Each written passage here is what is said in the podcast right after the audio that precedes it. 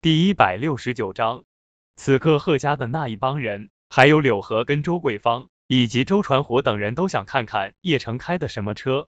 不过在他们想象中，叶城哪怕是开车，也就是大众之类。众人顺着叶城所指的方向，立刻就看到一辆破旧的五菱之光。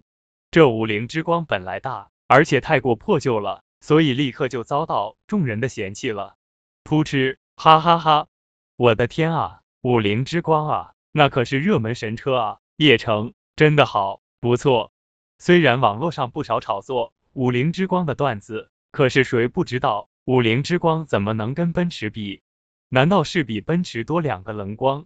周桂雪一家人跟贺建国父子两人都不由笑起来了，他们都是叶城的笑话。五棱之光不错，才退伍回来就能开上，还是有潜力的。贺卫国也调侃的说道。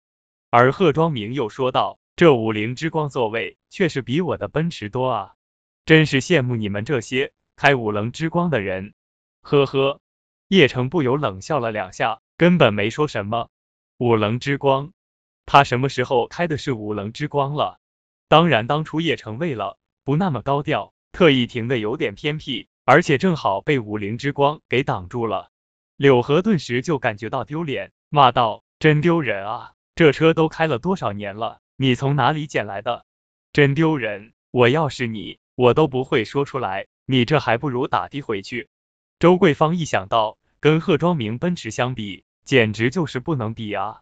周传虎也不由得摇了摇头。虽然他对叶城的印象不错，可是叶城跟贺庄明的差距的确是有点大。五菱之光对奔驰，周传虎也都摇了摇头。看来这叶城迟早会跟。柳昭晴离婚的，毕竟柳家现在已经起步了。柳昭晴听到众人的嘲讽之后，脸上也不好受。虽然叶城开的是五棱之光，可是叶城刚刚退伍回来啊。都别说了，不论是什么车，我都坐。爸妈，你们要是想坐奔驰，你们去坐吧，我坐叶城车回去。柳昭晴算是看出来了，今晚叶城是众人公敌了。关键是叶城也没做什么错事，而且他还准备送鱿鱼鼻壶的，而且叶城又不是一事无成，盛世集团的合同就是叶城谈下来的。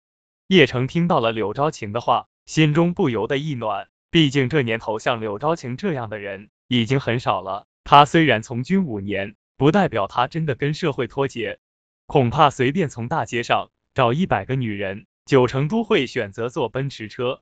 女儿，你疯了？这是什么破车啊！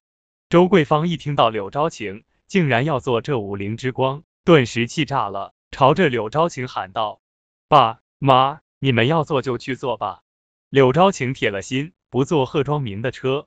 算了，他要是想坐，你就让他坐，好像我们害了他一样。柳河也生气的说道。周传虎也不好掺和柳昭晴跟叶城的事情，刚刚准备走的时候，突然他眼睛一尖。整个人激动起来了，因为他发现那五棱之光旁边停了一辆兰博基尼。